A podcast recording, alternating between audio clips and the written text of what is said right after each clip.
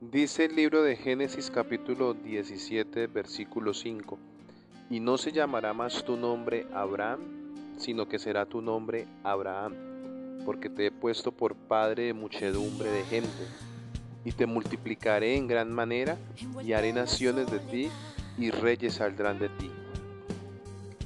Esta palabra nos habla cuando Abraham tuvo ese diálogo con Dios y cuando Dios cambia su nombre. Es una de las enseñanzas explícitas de la Biblia que se refiere a la importancia de las palabras que utilizamos.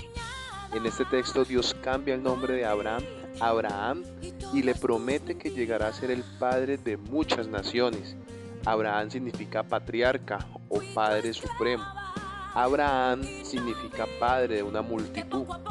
De esta manera Dios se aseguraba que cada vez que Abraham escuchara o pronunciara su nombre, se acordaría de la promesa divina.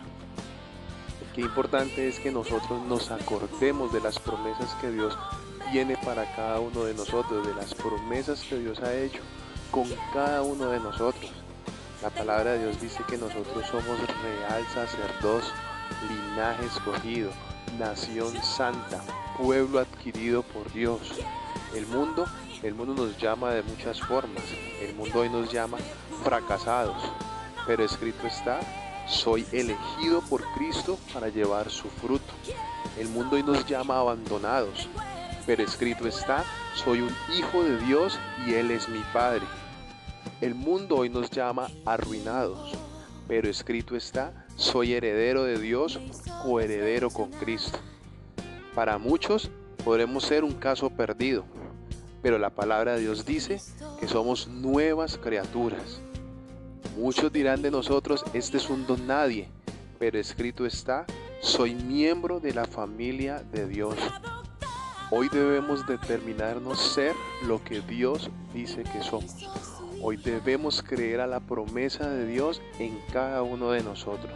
Hoy debemos decidirnos ser lo que Dios ha dicho que somos, que tenemos lo que Dios dice que tenemos. Hoy no nos importa la circunstancia, no nos importa el entorno, eso puede estar allí, puede ser palpable a nuestros ojos, pero hoy vemos con los ojos de la fe. Y hoy por los ojos de la fe creemos que soy lo que Dios dice que soy y tengo lo que Dios dice que tengo.